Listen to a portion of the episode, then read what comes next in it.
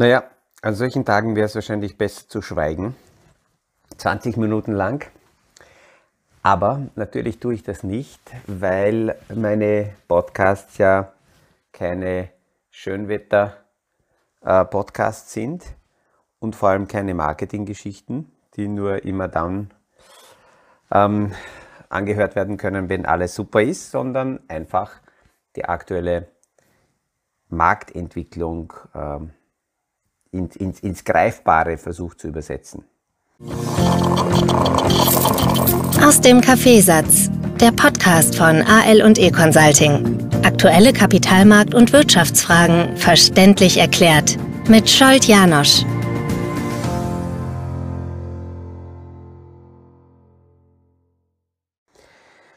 Das, was aktuell sowas wie ein Game Changer zu sein scheint, weil, weil das sehr viele äh, Geschichten rundherum komplett verändert, das ist die Zinsentwicklungsfrage. Und diese Zinsentwicklungsfrage hat eine, eine recht radikale Auswirkung auch auf sogenannte Fluchtmöglichkeiten. Das heißt, äh, ich möchte mich heute darüber ein wenig unterhalten, warum in der jetzigen Situation sich diesem, diesem Sturm zu entziehen so schwierig ist. Das ist wie damals, wie vor einigen Jahren, dieser Riesentsunami in Asien äh, nach dem Erdbeben ähm, ausgelöst wurde. Da war es völlig egal, ob jemand jetzt campen und zelten war oder in einem 5-6-Stern-Hotel. Schwimmen mussten alle, als die Welle kam, weil die so heftig war. Und äh, das, was sich jetzt geändert hat, ist eben die Zinsstory. Vor, ich würde mal sagen, eineinhalb Monaten ist die Idee schon mal aufgekommen, dass möglicherweise die Notenbanken ähnliche Schritte setzen werden wie der Paul Faulkner oder der Alan Greenspan Ende der 70er, Anfang der 80er und Ende der 80er Jahre 81 und 89 war die Inflation hoch und die Zinsen sind über die Inflation noch höher gehoben worden.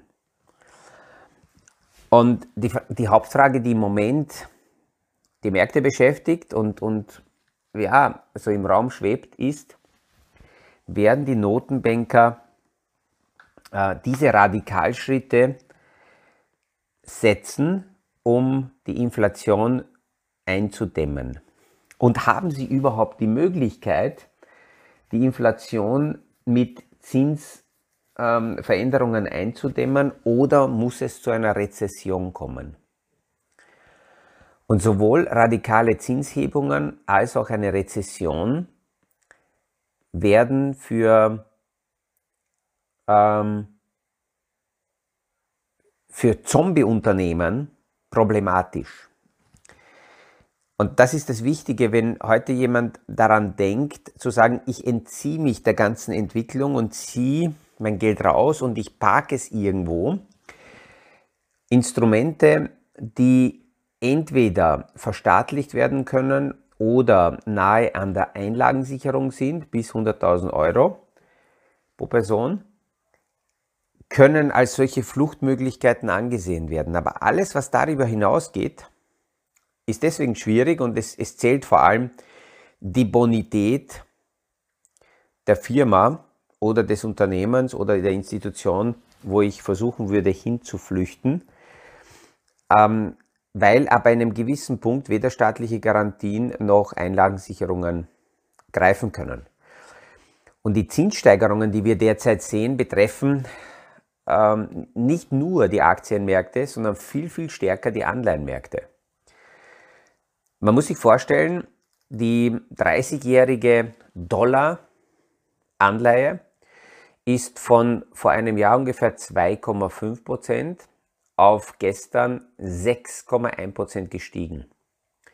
Das ist prozentuell eine 200-fache Steigerung, fast 200 äh, Prozent, nicht 200-fach, 200-prozentige fast.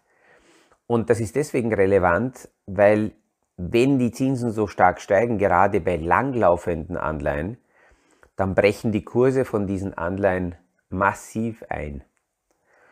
Und ähm, bei den Aktien wissen wir, dass sie schwanken, aber bei Anleihen, bei Anleihenanlegern sind diese Schwankungen nicht normal und die müssen zuerst einmal verdaut werden. Es scheint, dass der Kapitalmarkt fast schon danach schreit, dass wenn die Zinsen so weit nach oben sollten, dass sie dann schnell nach oben gehen, damit das nicht so lange dauert. Wir werden morgen schon erste Schritte sehen, weil morgen ist die nächste FED-Sitzung, die amerikanische Notenbank. Erwartet wird eine 0,5-prozentige Zinssteigerung, aber es könnte sein, dass die sogar 0,7 oder 0,75 Prozent die Zinsen heben. Und auch bei der nächsten Sitzung. Ähm, und, und dann, wenn das passiert, wird die Frage sein, wie verarbeitet das der Kapitalmarkt? Wird eine stärkere Zinshebung positiv gesehen, weil sie sagen, okay, die Notenbanker greifen dementsprechend durch? Oder wird es negativ gesehen, weil das zu stark ist? Werden 0,5 nur gemacht, wird es positiv gesehen, weil die Notenbank nicht so radikal in die, die Wirtschaft in die Rezession treibt? Oder wird es eher so gesehen, dass das ähm, eine Schwäche ist? Also im Moment tatsächlich auf der Zinsseite keine leichte Story. Und bis jetzt war die Erwartungshaltung, dass die Inflation so im März, April ihren Zenit sieht und danach sinken wird. Jetzt haben sich diese Zeichen verschoben und die Inflation wird jetzt für September im Zenit erwartet, um etwa 9, 9,2 Prozent herum. Das muss man sich mal auf der Zunge zergehen lassen. 9,2 Prozent Inflation, nachdem über Jahrzehnte die Inflation sehr niedrig war und kaum äh, in die Höhe gebracht werden konnte. Das, was diese Woche noch zusätzlich die Märkte be bewegen wird, in möglicherweise beide Richtungen, und das ist das Schwierige, wenn solche Termine sind, ist der sogenannte Hexensabbat. Da verfallen Optionen im Wert von ungefähr 3,2 Billionen Dollar sind derzeit Optionen draußen. Seit 2019 hat sich dieser Optionsmarkt verfünffacht. Das bedeutet, dort bewegt sich natürlich noch mehr Kapital. Wenn mehr Kapital, dann höhere Ausschläge an den Märkten. Und die Optionen muss man sich ungefähr so vorstellen im Vergleich zu den Aktien. Äh, die Aktien haben ein ewiges Leben. Das heißt, solange eine Aktie, solange ein Unternehmen existiert und an der Börse gelistet ist, ähm, hat diese Aktie einen Kurs. Die Optionen haben eine begrenzte Lebensdauer. Die laufen an einem bestimmten Tag ab. Und jetzt, diese Woche am Freitag, laufen besonders viele Optionen ab. Optionen sind Rechte, um eine Aktie entweder kaufen oder verkaufen zu können. Und ähm, das Spannende ist, dass bevor diese Optionen auslaufen, können die noch einmal gehandelt werden. Wenn sie dann nicht gehandelt werden, lösen sie sich auf. Und ähm, deswegen gibt es an solchen äh, Optionsablaufterminen sehr, sehr hohe Bewegungen an den Märkten. Ja, was haben wir noch als, als, als ähm, als Gewitterzelle, die hier aufgezogen ist. Äh, alle, die im Kryptobereich sich in irgendeiner Form bewegt haben, die werden jetzt auch durchgerüttelt. Einerseits äh, ist das nichts Neues. Die, die, die ganze Thematik ist eine Spekulationsgeschichte und ähm, dass über Jahre immer wieder diese Werte nur in eine Richtung gegangen sind, sprich nach oben was sehr hoch rauf geht, fällt natürlich auf tiefer, weil irgendwann der Newton kommt und die Schwerkraft einsetzt. Aber ich möchte es nicht nur lustig äh, abhandeln. Äh, in der Kryptothematik muss man klar sagen, solange das alles nicht reguliert ist, und sehr viele haben das als Vorteil angeführt, dass es ein dezentrales System ist, es muss kein Regulator da sein.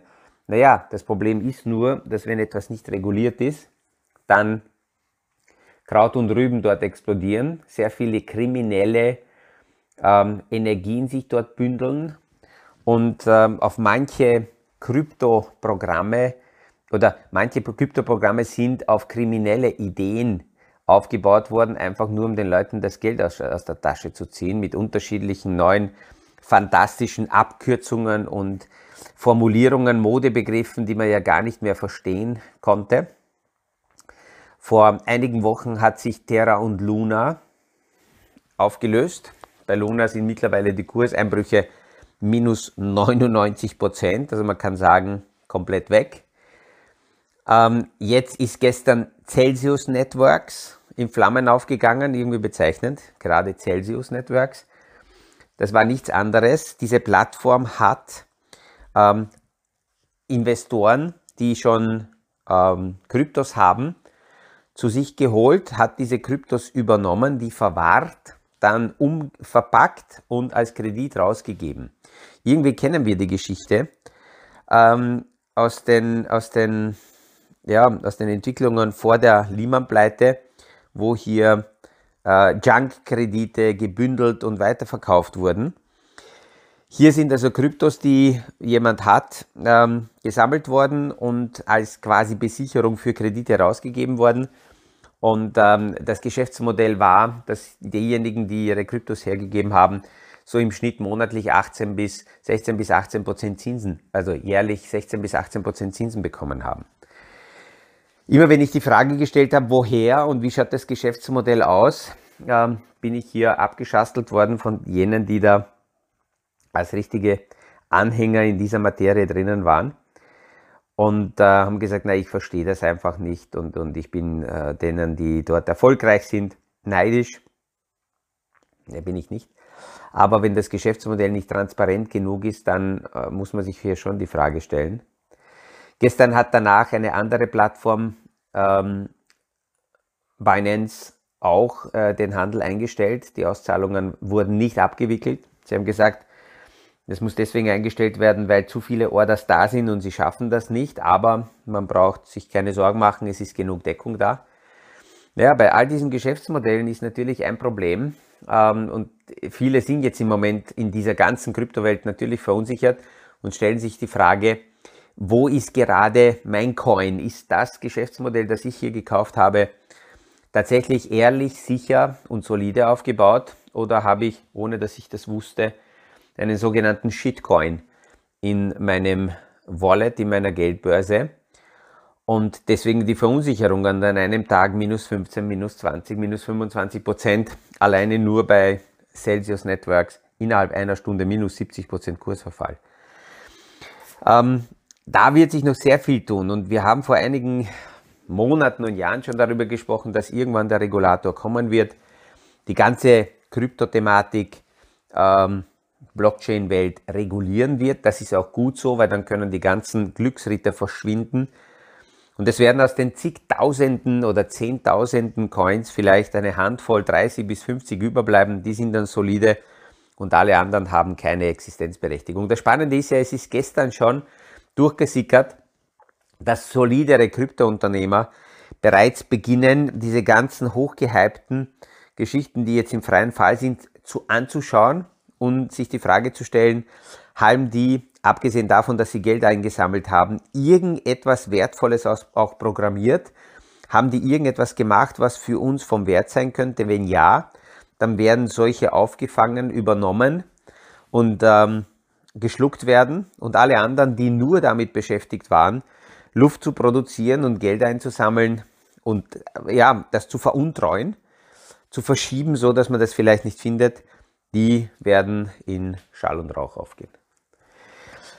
Das ist also die, die Sache, die in der Kryptowelt sich abspielt. Das werden wir sicherlich weiter noch verfolgen, weil die Bewegungen dort weitergehen. Das ist noch nicht zu Ende.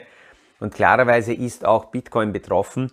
Warum? Bei all diesen Konstruktionen und bei sehr vielen Krediten in diesem Segment ist Bitcoin als Besicherung herangezogen worden. Und wenn jetzt diese Verunsicherungen äh, zunehmen, und die sogenannten Margin Calls kommen, sprich äh, Kredite fällig gestellt werden oder Sicherheiten nachzuschießen sind, dann muss auch Bitcoin liquidiert werden, um hier Sicherheit nachzuschießen und deswegen erhöht sich auch dort der Verkaufsdruck. Das hat vielleicht mit dem, was aktuell als Geschäftsmodell draußen ist, nichts zu tun, aber es ist verwendet worden auf der anderen Seite, um hier Kredite äh, zu besichern. Was kann passieren? Naja, einige werden bankrott gehen und andere, wie gesagt, werden vielleicht aufgefangen oder übernommen werden.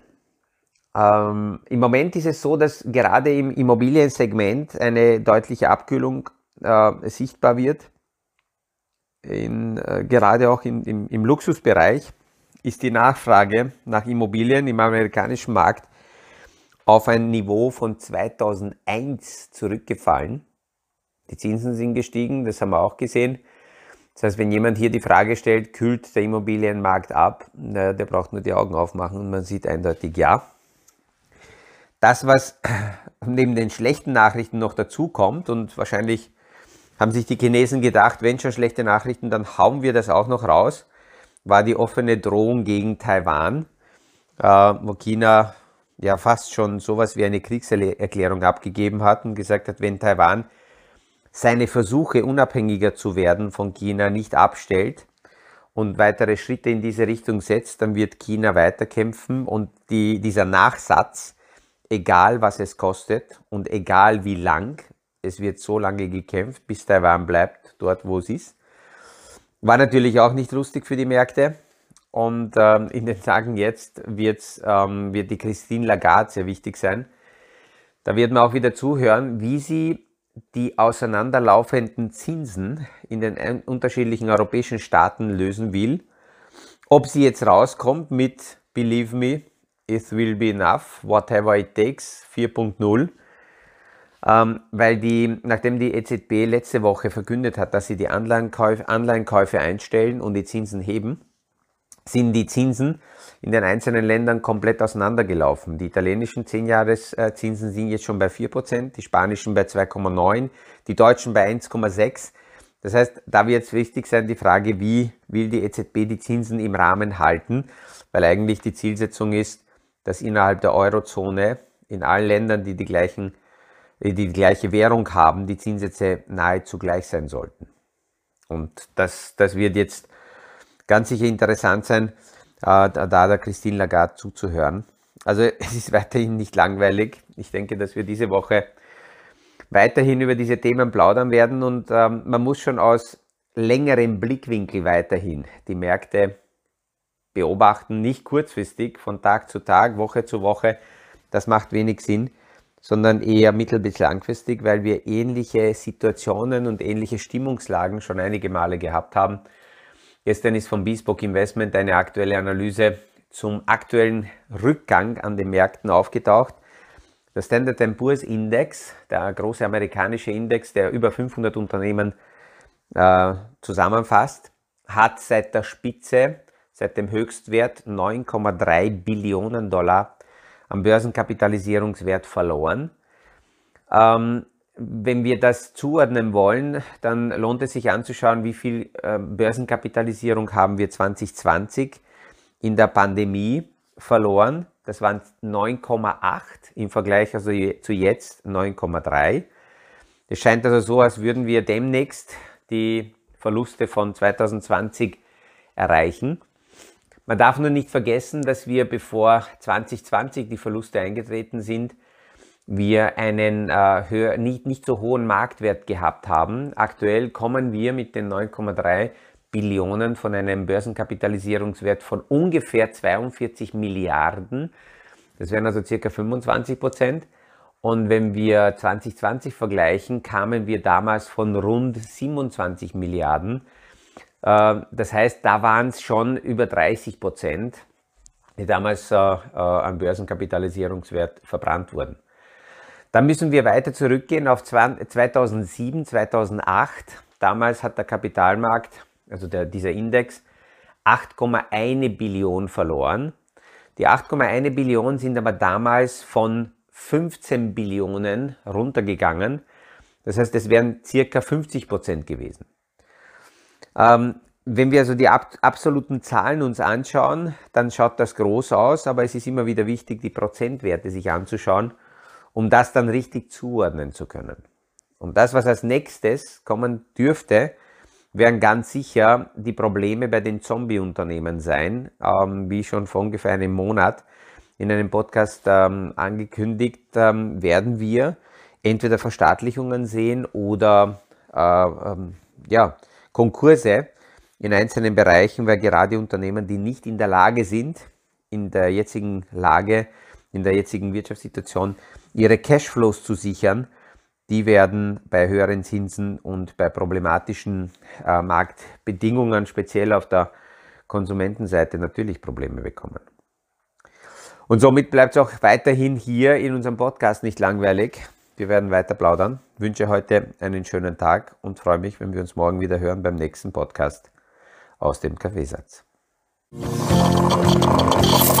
Das war aus dem Kaffeesatz der Podcast von AL und E Consulting zu aktuellen Kapitalmarkt- und Wirtschaftsfragen. Verständlich erklärt mit Scholt Janosch.